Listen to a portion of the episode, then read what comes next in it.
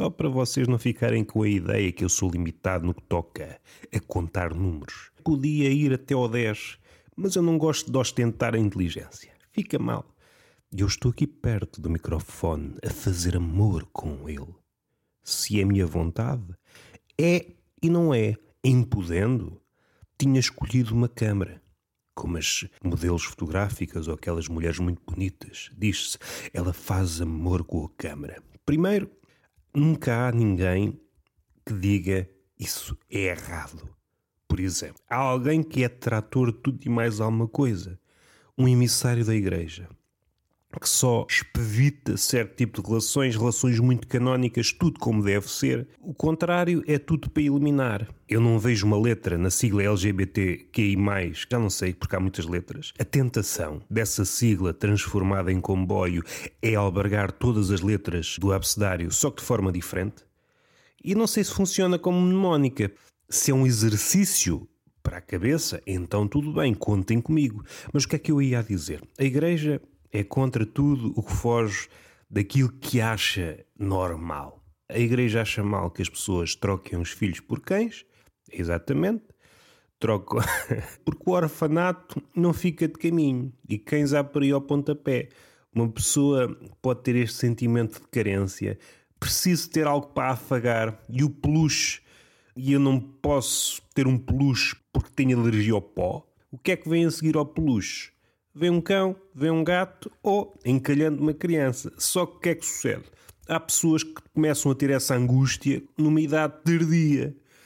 E se para a mulher começa a ser difícil ter um. ia dizer um cão. Eh, se começa a ser difícil ter criança a partir dos 40, é a partir dos 30 começa a ser difícil.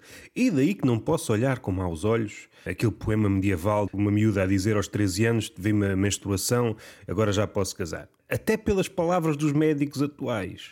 E aqui abre parênteses, por vezes pomos os médicos em pedestais e esquecemos que o médico tem um grande historial de burrice. Teve durante séculos e séculos e séculos e séculos a fazer porcaria. O médico só acertou mais ou menos nas últimas décadas. De resto, era só charupada, era sanguessugas, era bruxaria era um extremista, era um fanático. Misturava alhos com bugalhos. Era um lunático. Era um lunático, mas ao contrário de muitos lunáticos, podia pôr a sua loucura em prática. Eu acho que tinha aqui uma ideia para esburacar uma cabeça. Meio maluco, vamos ver se isto cura. Olha, agora está todo paradinho. Tirou-lhe assim um bocado de energia. É ver as coisas pelo lado positivo. Agora dá um ótimo homem-estado. Para fechar a ideia, o médico andou a patinar durante muitos séculos. Não há assim muitas profissões se calhar nenhuma, a não ser o médico, que tenha patinado, patinado, patinado durante séculos. Agora há uma pequena janela que, à nossa luz, pode parecer correta, mas sei lá eu se daqui a três séculos, quando alguém estiver a olhar para este século no capítulo da medicina, não dirá: Porra, o que é que se passou ali? Entregaram as vidas e a saúde àqueles bandalhos?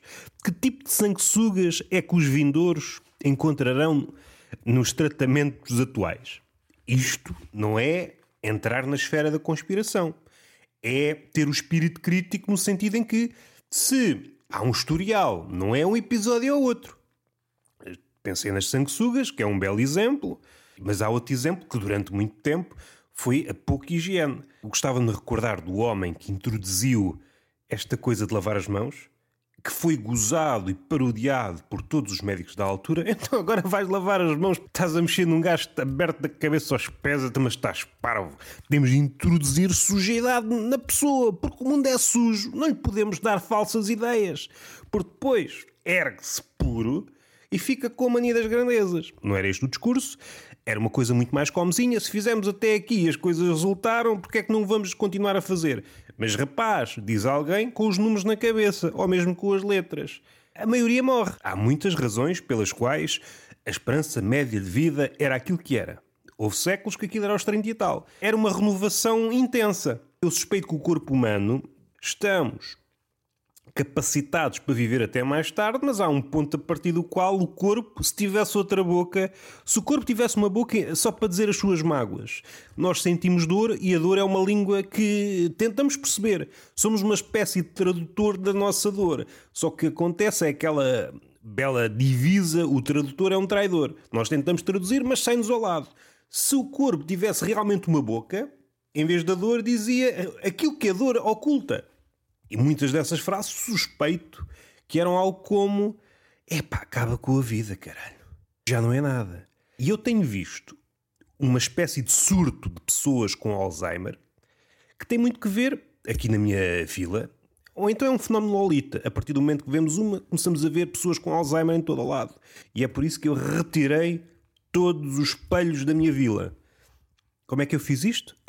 com uma marreta e com alguma loucura. É claro que não. Estou no mundo dos sonhos, não posso fazer isso. No mundo dos narcisos, estamos a povoar tudo com lentes e espelhos. A pior coisa que pode acontecer ao narciso contemporâneo é uma ruga, ok? Tenta maquilhá-la, mas é entrar num sítio e esse sítio ser labiríntico, vasto, como o caralhinho. Não deixa de ser engraçado, usei diminutivo. Pronto, já estou a alardear o meu feito. Sou um homem contemporâneo, sou o homem do meu século. Estou presente mesmo na ausência de talento. E vejam bem o bicho. O Narciso, ao chegar ao labirinto, que é uma cidade sem espelhos, fica maluca. Então e agora vejo-me onde?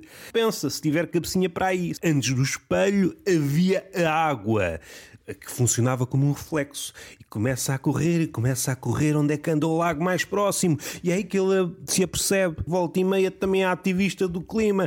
A água está cada vez mais rara. E então abre a tampa de esgoto, voa atrás de ti e mergulha e vê o seu reflexo na merda que por ali passa. Ah, não, afinal era só uma ratazana. É o retrato de uma ratazana. Sim, é uma ratazana pintora que fugiu do mundo. Podia muito bem estar à superfície, mas retirou-se. Retirou-se porque o mundo não era para ela. Virou costas ao progresso, uma inspiração. Fechando esta ideia, o narciso convive mal com a falta de espelhos, com a possibilidade de não se encontrar. E é por isso que ficciona esse reflexo. Quando se encontra com o outro, o outro só funciona enquanto reflexo. Quando o outro começa a sair desse casulo do suposto reflexo, não quer estar contigo. Ver o outro como reflexo é quase como lucrar. Lucrar é disseminamos reflexos. Vão por aí, espalhem-se, meus meus reflexos. Tinha aqui uma ideia. Não, não tenho. Não vou ludibriar-vos. Vocês têm cabecinha para fugir a estas tramóias. O que é que hum, vos posso dizer? Foi mais ou menos em 1720, vou dizer 5, mas nestas coisas nunca há certeza. Mesmo para os dias de hoje, uma pessoa joga uma data e às vezes vai saber o nascimento foi antes ou depois. Que seria engraçado aplicar estas coisas de história ao nascimento de uma criança. A sua criança nasceu. Será que nasceu mesmo? Isto não é um holograma? Será que não nasceu na semana passada? Diz a grávida ainda com o barrigão. Estou a ver que este raciocínio não é aplicável à grávida, diz o historiador que está a fazer um part-time parteira. O seu filho há de nascer até o próximo século. É a certeza que ele dou. Isso não é uma previsão arraiar o político? Você não está a querer puxar os seus para cima e rebaixar os outros? Meus amigos, nós estamos num período muito fértil em coisa nenhuma. Perdoem-me o oxímoro.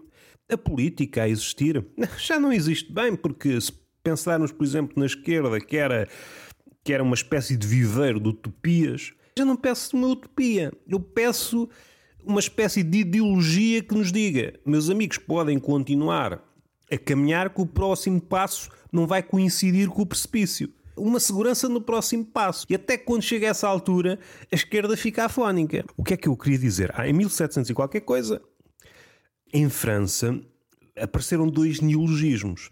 E é engraçado como estão documentados no mesmo ano. São duas palavras que são duas palavras que andam ligadas. Essa certidão de nascimento no mesmo ano, que é humor e suicídio. Isto tem aqui uma carga simbólica qualquer. Tão familiares, mas tão distantes.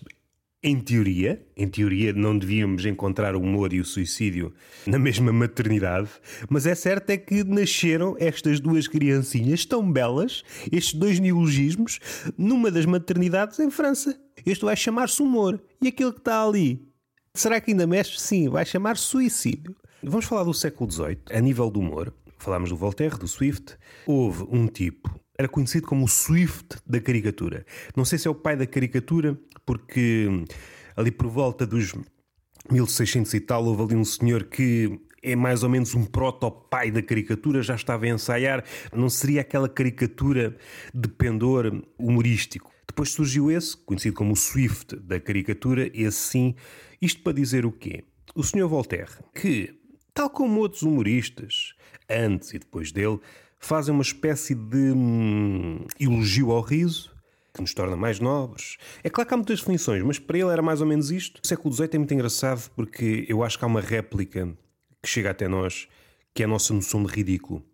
Se uma das missões do riso é expor o ridículo, é engraçado ver os testemunhos ou as reações de certas vítimas do riso a esse ridículo. Segundo alguns testemunhos, certas vítimas que foram bombardeadas com piadas não saíram de casa com vergonha. Havia esta ideia, não sei se foi do Voltaire, é uma ideia que está presente naquele século, no século XVIII, que é zombar do mundo é a única maneira de superar o absurdo. Quando nos aprofundamos num ofício, o ofício do comediante, o comediante passa a ver comédia em todo o lado. Quando na prática do ofício é bom, porque é uma espécie de dilúvio de piadas ou de raciocínios humorísticos. Apesar de fazer apologia ao riso, quando é vítima da comédia, ui, também vê, e às vezes nem precisa de ser comédia, às vezes nem precisa de ser crítica, às vezes até pode ser um elogio, ele consegue distorcer aquilo e começa a ver uma zombaria. Enviesou o olhar de tal forma para ver comédia em tudo que tudo o que vem ter com ele é visto da mesma forma. Às tantas está o, o comediante fica cercado de comédia. O senhor tinha aqui apontado é William Wogart, não sei se é assim que se diz, era conhecido como o Swift da pintura. Eu não sei se foi este, este senhor, se foi outro, foi um pintor qualquer, foi um caricaturista. O Voltaire, sim senhor, vemos zombar de todos e diminui o número de fanáticos, maníacos, malucos, baixa cristas e etc.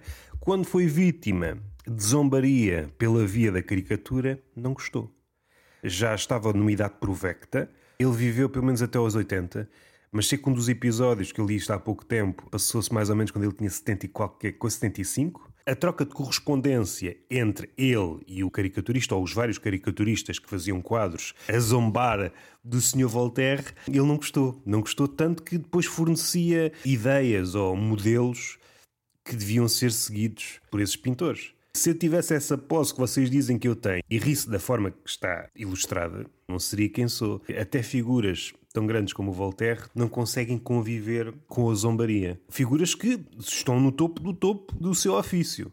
Quando se diz que o humorista é filósofo, quase nunca é, mas há pelo menos dois ou três casos na história em que realmente isso é verdade. No caso de Voltaire, no caso de Diderot, são humoristas, são filósofos, depois tem outras coisas, se calhar até está mais presente em Diderot esta vontade está mais ou menos presente em todos os humoristas. Pode estar mais manifesta, pode é dar-se ao trabalho de o fazer ou não, mas é uma vontade.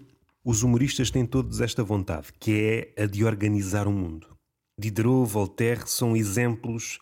Diderot talvez mais porque ele envolveu-se na enciclopédia, esta coisa de catalogar, hierarquizar. Num mundo que aos olhos do comediante está um caos, está de pantanas, o riso, primeiro, escarnece, primeiro dinamita, dispersa fanáticos, faz cirurgias estéticas, tira cristas a quem tem o ego demasiado insuflado, mas depois disso, o que está no fundo de tudo isso, o que se acoita por debaixo de todas essas coisas, é vontade de ordem.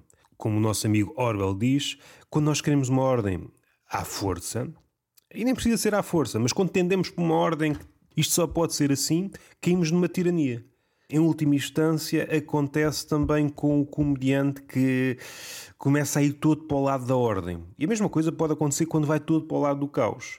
Há estas duas tiranias, o Senhor do Grande Irmão, do Triunfo dos Porcos, vários ensaios fixos. Eu, por acaso, gosto muito do Orwell na parte dos ensaios. Eu acho que muitas vezes é esquecido. As obras romanescas são importantes, mas os ensaios são, eu acho que são vitais até para perceber aqui uma coisa em relação àquele que se diz militante político, alguém que está no terreno politicamente, pelos outros é visto como uma coisa ou como outra, dependendo daquilo que diz. É sempre uma figura ideologicamente flutuante, consoante as vontades. Esquerda ou é de direita ou é do que for, consoante aquilo que diz ou aquilo que faz. No fundo, no fundo é sagrado ou desagrada e vai flutuando, como uma espécie de jangada. E o Orwell tem lá um, um, ensaio sobre isso. Essa percepção, eu acho que se agudizou, a mesma leitura permanece, o que se calhar não permanece é como se chega lá. Mesmo esse desnorte em relação à percepção de Orwell ou de outro era mais fundamentada. A forma como víamos o outro tinha uma arquitetura. Era um edifício bonito. Hoje não, é só cuspo. Carrossel de cuspidelas quando pensamos no riso e na tragédia e como é que se opõe nas visões do mundo, eu acho que esta frase é um bom ponto de partida, que é uma frase do Horace, o Horácio Walpole, a vida é uma tragédia para aqueles que sentem e uma comédia para aqueles que pensam. Todas as frases têm falhas, ângulos mortos. Quem pensa verdadeiramente e o pensamento está em frangalhos, atualmente, há simulacros de pensamento, mas quem pensa verdadeiramente chega ao âmago das coisas e percebe que tudo é ridículo. Buscamos esta frase que eu disse há pouco: a zombaria é uma forma de nos defendermos do ridículo. Quando pensamos fundamente nas coisas, se quisermos sair desse inferno, é pelo túnel do riso. Não há outra forma. O mundo continuará a ser ridículo. É uma desforra hum, pírrica. Não temos mais nada. Pela via da desforra, é uma desforra mínima, infinitesimal, mas é o que temos. Estamos num século que é dos sentimentos, ou dos sentimentos monetizáveis. É claro que tudo só pode ser entendido como uma tragédia. Não há ninguém a pensar. Não há ninguém a pensar. É por isso que a comédia está a ser arredada para debaixo do tapete. Já há vários profetas profetas barra filósofos que dizem que o pensamento está a, a, dar as últimas, está a aproveitar os seus últimos dias, está acamado já. Eu acho que é uma frase que corta os homens em dois. É, eu acho que é uma frase um, dilacerante. Podemos sentir e pensar, ou normalmente o sentimento vem antes. Dá para pintar o retrato do século. Este século é mais para sentir ou é mais para pensar?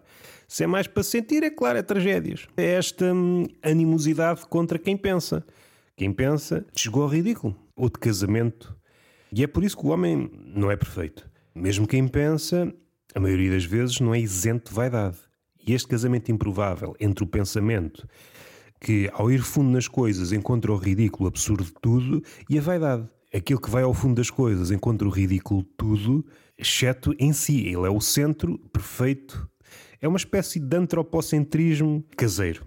Uh, aquele homem olha para todos os lados e vê que tudo é ridículo, mas como não olha para si, para achar ridículo tem de haver uma espécie de contraste. Ele é o contraste, ele é aquilo que se afasta do ridículo. Mas como não vive isoladamente, um que esteja ao seu lado olha para si como ser perfeito, mas olha para o mundo e para o primeiro que não se achava ridículo, mas tem a opinião contrária. E é aí que hum, temos a burra nos covos. No fundo, no fundo, somos todos ridículos, exceto eu. Voltando a esta coisa do Voltaire e o século XVIII, o século de Voltaire é o século que privilegia a aparência. Mal sabia ele que vinha o século XXI. Se Voltaire aterrasse aqui no nosso século, pensaria, parece que me equivoquei. Há um testemunho que me parece hum, essencial. A ideia é mais ou menos esta: ser ridículo é deixar de existir pois, no mundo ironista, o ser é o parecer. Houve quem, ao pensar nisto, com o medo de ser zombado, de ser alvo de um dilúvio de larachas, ficava tão estraçalhado que nem saía de casa. E este pensamento eu acho que chegou até nós. Não conseguimos verbalizá-lo, mas chegou aqui até nós. No século XVIII, o século de Voltaire, privilegia a aparência, então no século XXI somos só aparência. É mesmo o ser é o parecer e eu desconfio que o ser já nem existe. O parecer, o ser está lá enfesadinho. Uma migalha que foi engolida pelo cosmos do parecer. Estamos num mundo em que o humor a existir é o humor higienizado. É mais humor como reflexo do que humor como marreta. E se pegarmos nesta frase, ser ridículo é deixar de existir, pois no mundo ironista o ser é o parecer, percebemos agora a razão pela qual a comédia é tão mal vista. O Narciso, a figura deste século, se lhe quebram o parecer, ele deixa de existir, porque o parecer dele é igual ao ser. Daí a comédia tem este, este lado de quase nada, mas para o Narciso ele também é esse quase nada, porque ele está só na fina película do parecer. O comediante o que ele faz é esgravatar, ir lá com uma chave e riscar a aparência, e se nós fôssemos fundados no ser, isso não nos afetaria. Só que o Narciso, figura que nos define mais ou menos a todos, Ele só tem aquilo. Então, se tu me fodes a fina superfície do meu parecer, eu, desapareço. Eu, por acaso, queria ligar isto com uma, uma cena que tinha no telemóvel apontada. Assisti uma conversa de betos, uma família de betos. E eu estava a pensar, que caralho, que caralho. Falam todos no mesmo tom, usam todas as mesmas palavras, mesmo quando querem expressar uma intensidade, é sempre uma intensidade agrilhoada. Contrasta com famílias mais carenciadas, em que o espectro de tons é uma coisa mais destrambelhada. E aqui não estou a fazer uma crítica, dizer que o Beto é superior, o carenciado é inferior. Parece-me mais que a vida está do lado do, do carenciado. Não estou a fazer uma apologia à miséria, isso deixo para a igreja. Estou a falar no capítulo do que é expectável no ser humano. Há aqui um casulo, as convenções num grupo privilegiado que fica manifesto quando centramos o nosso estudo a uma mesa, a uma família. Todas as relações são estudadas, é tudo demasiado previsível. As palavras são previsíveis, as ideias são previsíveis, o tom é previsível, a intensidade é previsível, os olhares são previsíveis, os gestos são previsíveis, a respiração é previsível. É tudo previsível. Do outro lado, temos uma família que passa dificuldades, há uma frase que é entrecortada pelo um grito de um bebê e o bebê grita, chia, e a mãe diz: cala-te cala-te! Há uma intensidade selvagem naquilo tudo. Fico chateado com os berros do bebê, que é um bebê indesgotável, o bebê é enérgico e usa toda a sua energia no grito. É uma espécie de megafone que caga. Há coisas piores. Se desse lado me enfurece, do outro entristece-me. É uma sociedade que está maniatada. E mais a mais porque aquilo é só uma fachada. Quem está de fora pode aspirar àquilo e aquilo não é nada. Aquilo que está ali não é nada. Pois nas catacumbas daquela família Ai, o sexo. Ai, a caraças não pode ser. E depois, na verdade, andam a foder-se uns aos outros. Carrosséis de cona, geysers de semen, e é tudo muito bonito, nada contra isso. Só que há esta disparidade entre estes círculos. As pessoas nestes círculos, quando estão à vista os círculos privilegiados, não conseguem sair de si. É uma espécie de rede de complexos. Quando há um humorista que vem desse meio e tudo lhe faz confusão. Tudo o que sai de um guião das intensidades permitidas faz-lhe confusão. Vocabulário restrito, muito diluído, sem garra, e tudo que vai em contramão, ele, oh amigo, isso não pode ser assim. Mas isso não é ser humano, isso estás a aproximar-te de uma máquina. E o Beto é um pequeno ditador.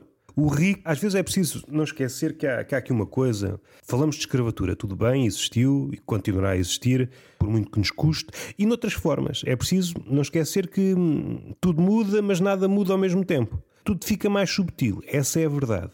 Mas é preciso perceber que há um passado, há um presente e há um futuro no, no, capítulo das relações de poder e o escravo foi apenas um capítulo. Continuará a ser um capítulo longo e vasto, há de ir até quase às raias do pós-fácil disto que foi o livro da humanidade, mas há qualquer coisa antes e há qualquer coisa que, que prossegue. Nós estamos a ver a escravidão como talvez uma das causas, não a sua origem. E a origem é esta relação. Antes do escravo já havia esta relação de submissão do pobre em relação ao rico. Havia e continua a haver. Só que agora, de forma mais. Estamos a viver tempos uh, tumultuosos e aquilo que há poucos anos era subtil agora é escancarado. Esta relação sempre existiu. E como o pobre quer um dia ser rico, sujeita-se Está sempre uma servidão contínua. Só focando no capítulo das palavras, é empobrecedor. É empobrecedor porque é, são autómatos, é previsível, é aquilo que eu sinto em relação a quase todas as pessoas, mas no nosso século é tudo demasiado previsível porque nós queremos dizer aquilo que os outros querem ouvir, porque nós queremos tornar as nossas relações lucrativas e qualquer aspereza pode ser um rasgo pode ser o término daquilo que eventualmente pode ser um negócio, ou um negócio entre aspas. Vamos banindo aos poucos e poucos, consciente ou inconscientemente, tudo do que são arestas cortantes. Nós já não vemos o outro como início de estranhamento, de estranheza, de abismo. Nós vemos o outro como um balcão para vendermos as nossas bugigangas. É isso que nós queremos. E daí moderarmos imenso o discurso. Não sei para onde é que eu vou. Beijinho na boca. Palma. Há, entretanto, sim mais um episódio com o Ruben Branco na Tertúlia de Mentirosos. Uh, regressei com o podcast Roberto Camito. Vou para a última volta. Quer fechar ali uma data de coisas e tenho uma ideia também, antes de terminar, fazer uma espécie de ruminação de tudo o que disse lá. Tentar regressar sempre que o regresso é impossível. Arrotei, fica sempre bem no final do episódio. O nosso caro Ulisses. O regresso é impossível. Envolvidos estes tempos todos, nem sei quando é que comecei a gravar o Roberto Camito. Ouvir aquilo novamente, perceber se ficou alguma coisa por dizer, se me apetece tornar claro algumas entrelinhas e terminar aquele projeto, para começar outros. Não se esqueçam de pôr estrelinhas no Spotify para este menino ficar uma pessoa minimamente alegre, com autoestima, porque pode dar-se o caso de eu ser vítima de uma caricatura e depois não tem nada a que me agarrar. Agarro-me aqui à picha? Isso não dá saúde.